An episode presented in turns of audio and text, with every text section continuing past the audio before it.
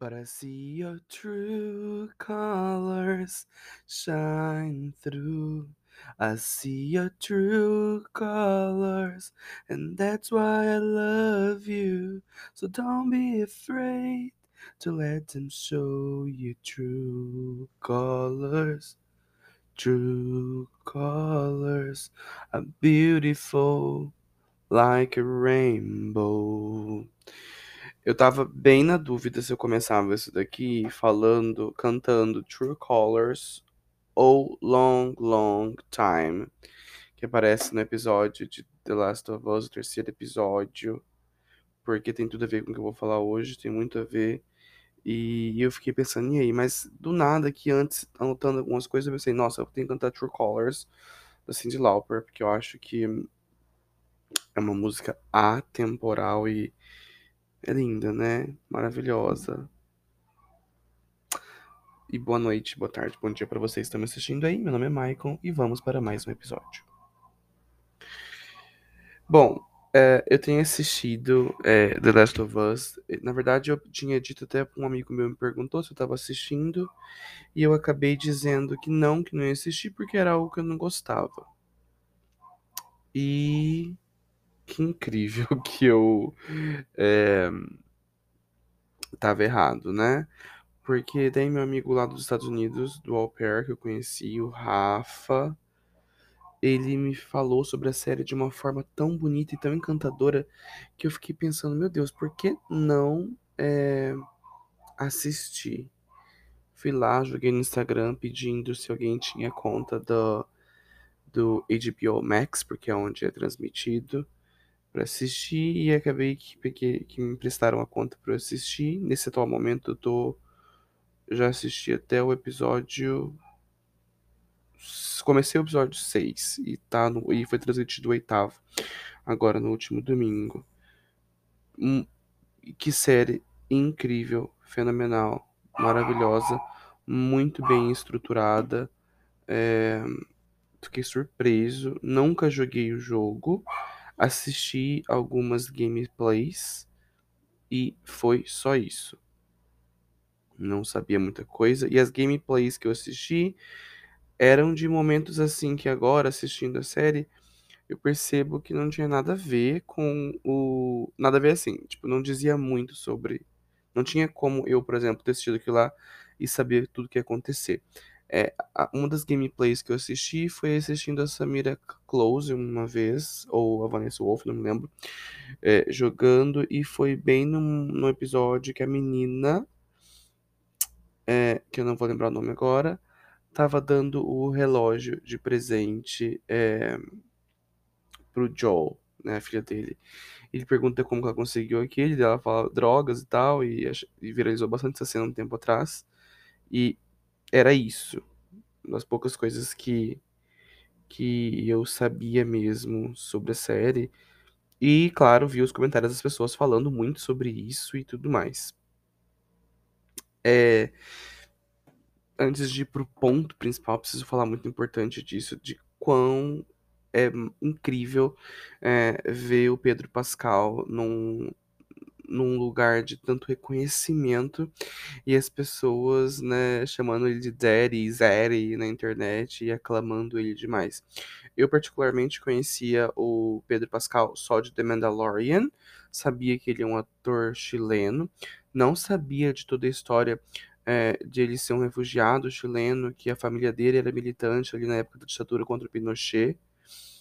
E, e, isso que só me fez criar mais admiração por ele e ver nas entrevistas que ele, que ele tem dado ultimamente e a, simpatia, e a simpatia dele.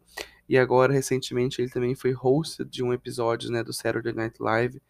E é incrível ele falando, né? Little Pedro Pascal from Santiago, Chile, hosting Saturday Night Live. Wild. E é muito lugar, é muito incrível ver ele que veio de um lugar tão diferente aqui da América do Sul, da América Latina, numa posição de tanto prestígio, igual ele tá agora, né? A série mais comentada do momento é The Last of Us. E é muito incrível ver esse reconhecimento para ele agora que ele tem ali por volta dos 40, 50 anos.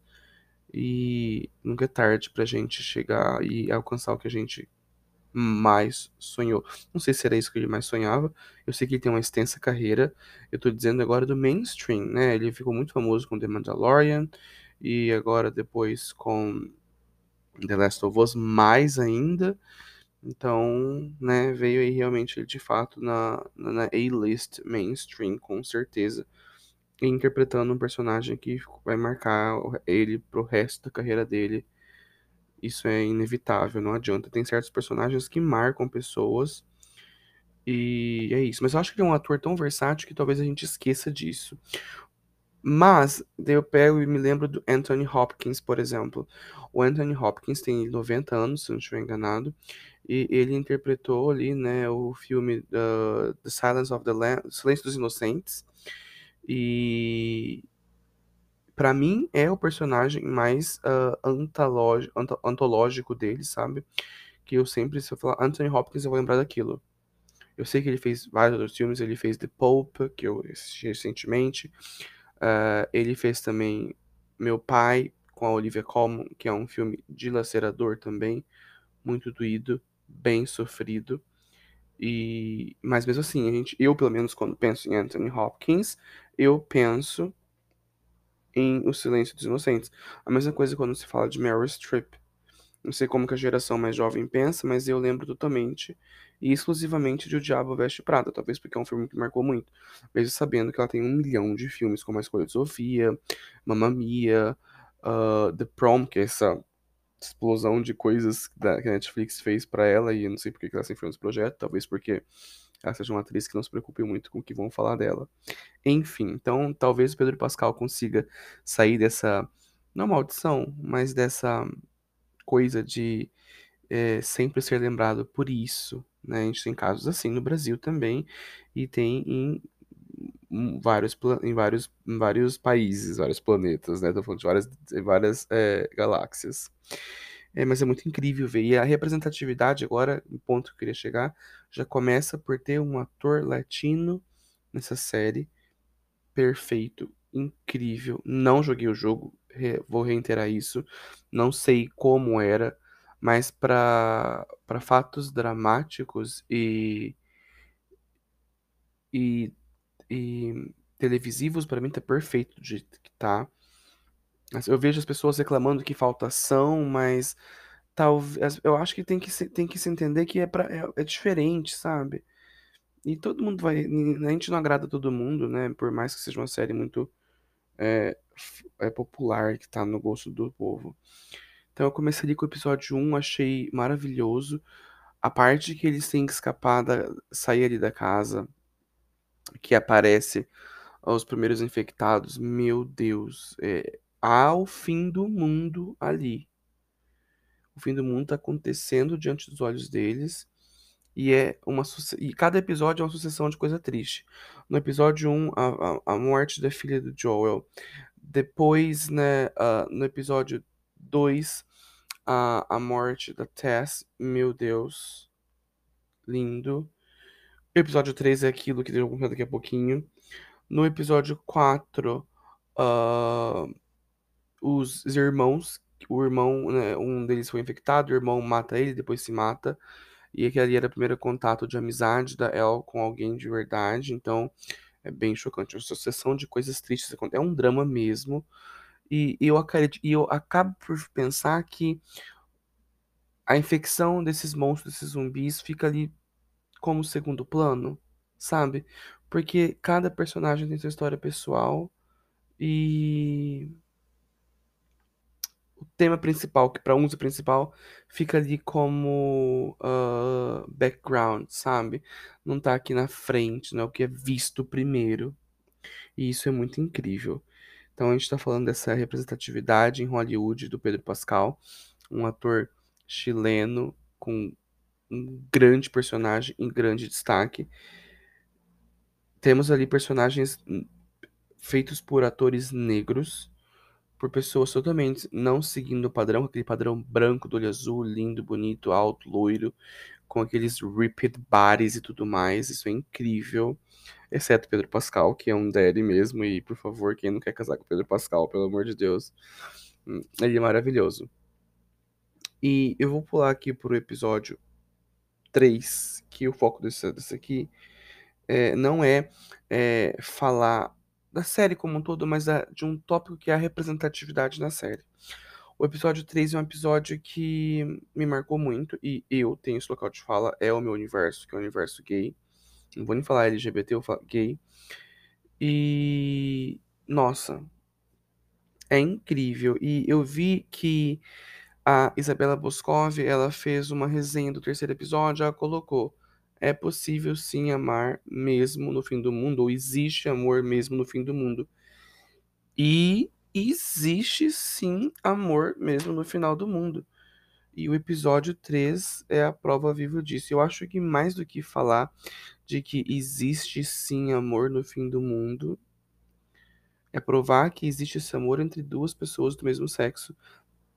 E que ali o, pro, o principal não é lutar contra a homofobia, não é lutar contra o preconceito das pessoas, mas sim lutar contra o, o fim do mundo. Lutar contra a, a, a chance de morte eminente, do risco, né? Eminente uh, de morte.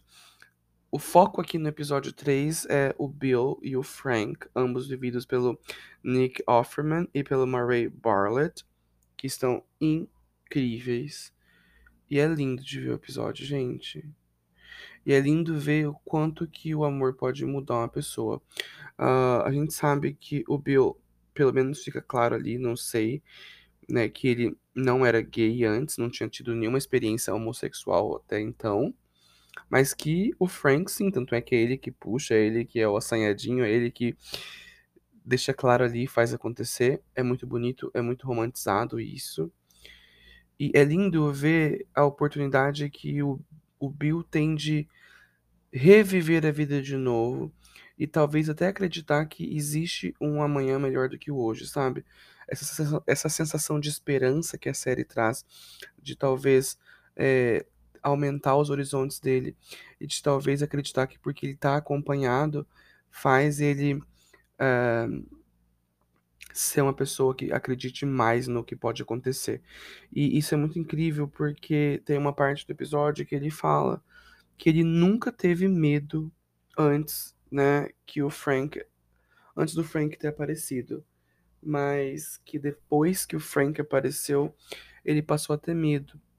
Então ele não tinha medo de morrer, ele não tinha medo de perder nada, mas que agora com o amor, né, com esse encontro de almas e de vida, ele passou a ter medo, porque quando se tem algo, quando a gente ama alguém, quando a gente tem alguém perto da gente que a gente ama muito, a gente tem medo de perder aquela pessoa. E é incrível ver que o Frank, que o Bill teve essa chance de viver isso com o Frank, teve essa oportunidade de sentir o medo é, de perder alguém. É incrível a forma como é narrado, a imagem, a poeira que a, gente, que a câmera capta, sabe? A luz do sol, uh, tudo é incrivelmente muito bem construído e arranjado. É, não tem como a gente, eu pelo menos não consegui não chorar em alguns momentos. Foi muito bonito, foi muito lindo. Também foi lindo ver o quanto o, o, o Bill teve aquela, aquela amizade, aquela amizade, não sei se é amizade, mas aquela camaradagem com o Joel e entender aquilo foi muito bom e foi muito válido também. Um certo momento, ele continua falando, né, que o Frank foi o propósito dele. Meu Deus. E daí eu fiquei pensando, como assim? O amor virou um propósito, porque o propósito dele era protegê-lo, cuidá-lo, viver com ele, amá-lo e poder oferecer, mesmo no fim do mundo, mesmo num cenário apocalíptico, que a qualquer momento você pode ser é, morto, ferido ou ter sua residência invadida, mesmo com um monte de proteção e armadilhas que cercam ali aquela a vila dele. Então é muito lindo ver isso, né? Que ele tinha um propósito, que ele passou a ter um propósito, mesmo depois de tudo que aconteceu. E incrível, porque a gente vê que o Bill e o Frank, eles são pessoas que têm ali mais de 40, 50 anos talvez, gays, são dois homens gays na série, muito bem representados, com uma atuação muito tocante. E mesmo no final do mundo há diversidade.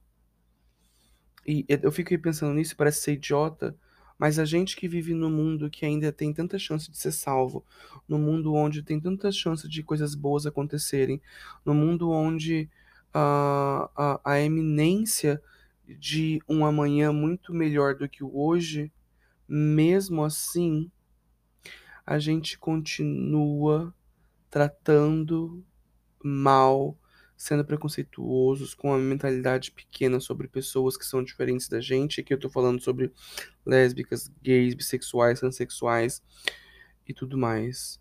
Então, se no mundo distópico, talvez ali, né, no apocalipse, há chance para diversidade e aquele não é o problema para ninguém, por que, que no mundo tão perfeito igual a gente vive, com a chance enorme de poder encontrar um amanhã melhor, a gente não consegue fazer com que tudo seja bom para todas as pessoas, né? Por que, que algumas pessoas ainda seguem com pensamentos tão fechados, machistas, homofóbicos, sexistas, sabe? É, e, e, e ver esses comentários negativos em relação ao terceiro episódio cada vez mais me faz entender que sim, as pessoas nunca estão satisfeitas com nada e que se ferem o pensamento pequeno delas, que se ferem o que elas acreditam que é errado, porque existe um Deus e que aquilo é, corrompe a família tradicional, sabe? É, elas vão ir contra totalmente. Um episódio lindo, cheio de amor e me fez ver o quão é importante. E são três tópicos aqui, né? Então, uh, eles são gays no final do mundo, velhos, né? São pessoas velhas ali, assim, eu digo, acima de 45 anos, né? Se é difícil para uma pessoa de 20 anos encontrar um amor no mundo como a gente vive, imagine para uma pessoa de mais de 40, 50 anos no mundo que está se desmoronando, né? É, é bem intenso. Então, como é envelhecer na esperança de encontrar um amor, né? Então, serem gays, mais velhos, envelhecendo em busca de um amor? Não, não estava em busca de amor, aconteceu. Mas eu trago isso aqui para nossa realidade. Como é envelhecer no mundo cada vez mais preconceituoso e onde ser velho também talvez é um problema, né? Então, são vários problemas e eu amei esse episódio por conta disso, porque me fez refletir muito. Talvez nem todo mundo tenha tido essa mesma, eh, essa mesma perspectiva que eu tive, mas é, The Last of Us só tem me proporcionado experiências incríveis. E tem me proporcionado, e assim, parabéns pro pessoal da HBO que tem, faz, tem feito é, produções incríveis, né? Euphoria, e agora essa The Last of Us, né? Então é muito bom, amei a série, tô amando essa representatividade e como tudo está sendo feito e mostrado. E se você se identificou com isso, que bom, pense sobre isso e tenta trazer para sua vida. E se você tem uma mente fechada e não aceita a ideia de que em mais séries e mais produções precisam mostrar a realidade que existe no mundo, que é sim que tem pessoas gays, que tem pessoas pretas, gordas, indígenas, uh, que tem pessoas latinas, pessoas mais velhas no mundo. O mundo não acaba quando você faz 50, 60 anos, a vida continua. Só que para uma parcela da população, eles esquecem as pessoas que estão envelhecendo e vão marginalizando eles, não os incluindo mais em atividades, em festas, em músicas, em celebrações, em filmes, em óperas, em teatros, em um milhão de coisas. O etarismo também é um grande problema que tem que ser falado, sabe? E ter percebido isso, identificado tudo isso por conta de um episódio foi muito bom. Eu tô muito feliz, muito feliz mesmo por não ter desistido e por ter ouvido meu amigo Rafael falar sobre isso. E por hoje é isso. Muito obrigado. Até mais.